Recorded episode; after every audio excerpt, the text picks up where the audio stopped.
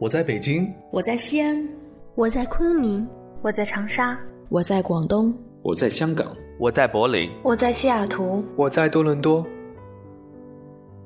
我们生活在不同的城市，我们来自不同的地方，我们从事不一样的工作，我们在不同的国家求学，我们隔着太平洋，我们横跨不同的时区。或许我们离你很近，或许我们离你很远，但我们在这里为你读英语美文，为你读英语美文，英语美文，为你读英语美文，为你读英语美文。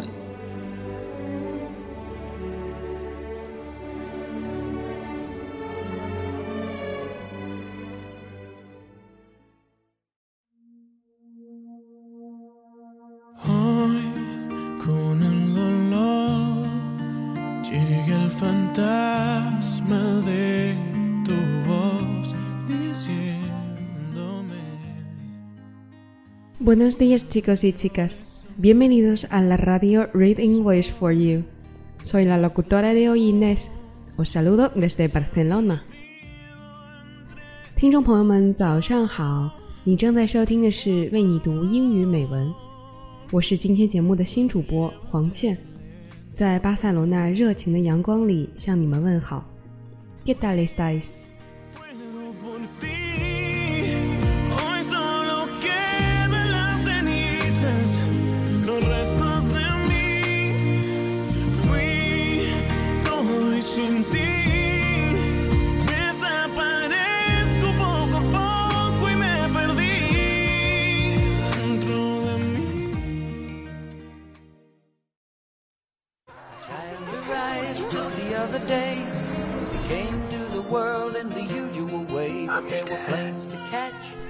在收到永清录制节目的邮件的那天，我在巴塞罗那的地铁里。那天正是西班牙的父亲节，移动电视播放的就是刚刚大家听到的来自尼桑公司的《With Dad》。片中的父亲是一位职业赛车手。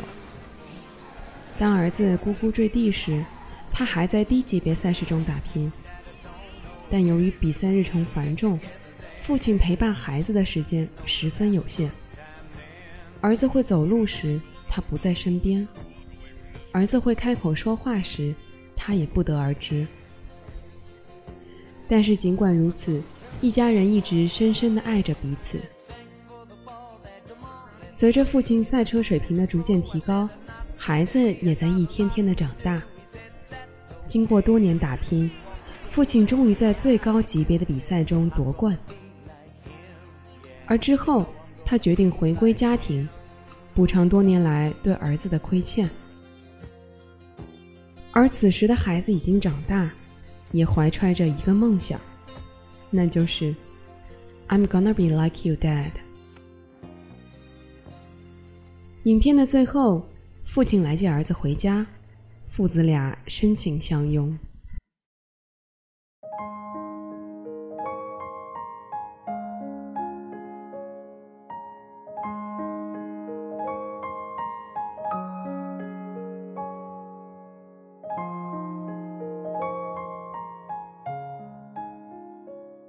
父亲教会我们诸多。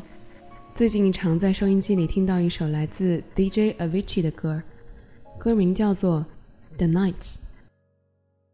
歌里唱到：“One day my father he told me, son, don't let it slip away. He took me in his arms. I heard him say, When you get older, your wild life will live for younger days. Think of me if ever you're afraid. He said, One day you'll leave this world behind, so live a life you will remember.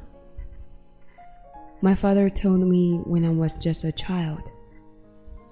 These are the nights that never die.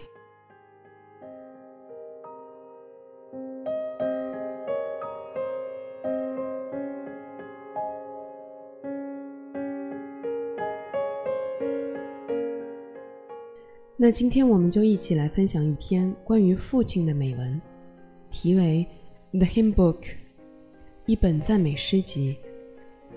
作者 Arthur Boller。I watched intently as my little brother was caught in the act.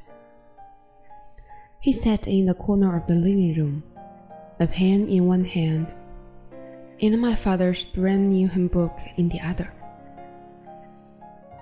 As my father walked into the room, my brother cowered slightly. He sensed that he had done something wrong.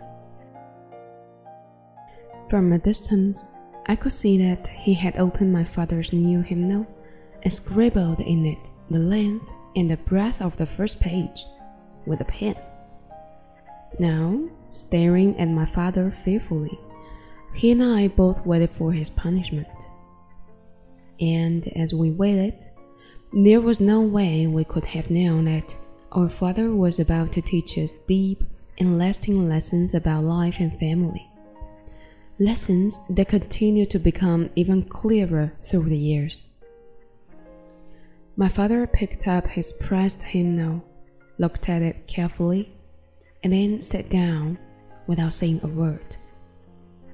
Books were precious to him. He was a clergyman and the holder of several degrees. For him, books were knowledge, and yet he loved his children. What he did next was remarkable. Instead of punishing my brother, instead of scolding or yelling or reprimanding, he sat down, took the pen from my brother's hand, and then wrote in the book himself, alongside the scribbles John had made. John's work, 1959, age 2. How many times have I looked into your beautiful face and into your warm, alert eyes, looking up at me, and thanked God for the one who has now scribbled in my new hymnal. You have made the book sacred, as have your brothers and sisters to so much of my life. Wow, I thought, this is punishment. The years and the books came and went. Our family experienced what all families go through, and perhaps a little bit more. Triumph and tragedy, prosperity and loss, laughter and tears. We gained grandchildren, we lost a son. We always knew our parents loved us, and that one of the proofs of their love was the hymnal by the piano. From time to time, we would open it, look at the scribbles, read my father's expression of love, and feel uplifted. Now I know that through this simple act, my father taught us how every event in life has a positive side if we are prepared to look at it from another angle. And how precious it is when our lives are touched by little hands. But he also taught us about what really matters in life people, not objects, tolerance, not judgment, love, not anger. Now I too am a father and like my dad, a clergyman and holder of degrees. But unlike my father, I do not wait for my daughters to secretly take books from my bookshelf and scribble in them. From time to time, I take one down, not just a cheap paperback, but a book that I know I will have for many years to come, and I give it to one of my children to scribble or write their names in. And as I look at their artwork, I think about my father. The lessons he taught me, the love he has for us, and which I have for my children. Love that is at the very heart of a family. I think about these things and I smile.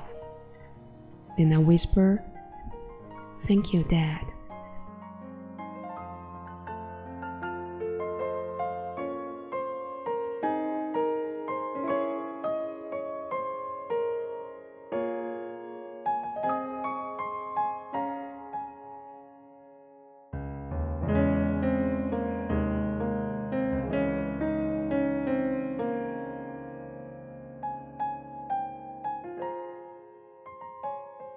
父亲与我们一直是一棵苍天大树，但这棵大树终有一天会老去。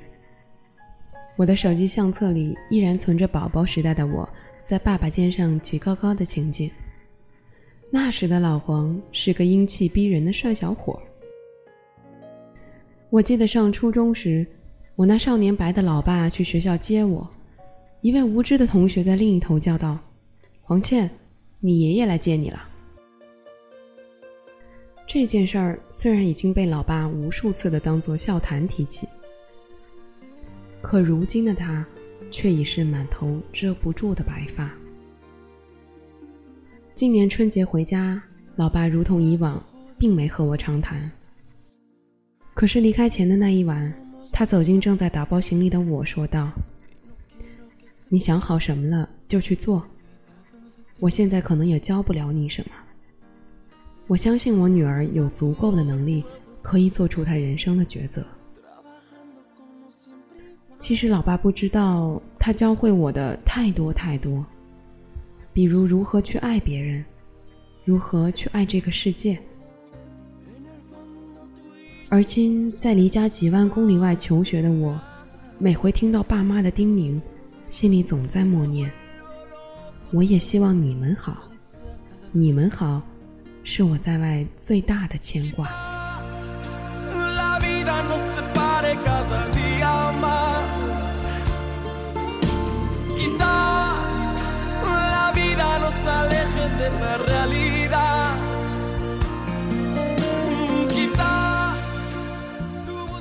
今天的节目就到这里了。节目的最后，为大家送上一首写给父亲的心语歌曲《Ifas》，或许。我是你们的主播黄倩我们下期再会 asta la broxima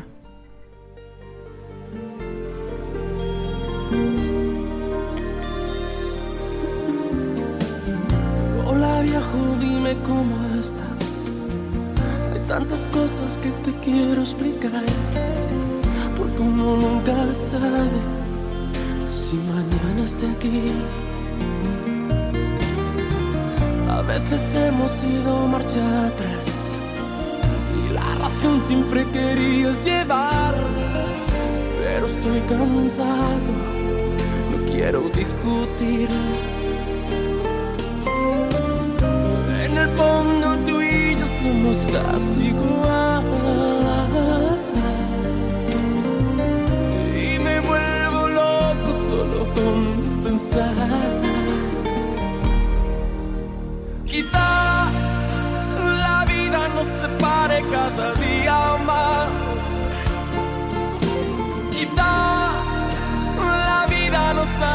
de la realidad. Mm, quizás tú buscas un desierto y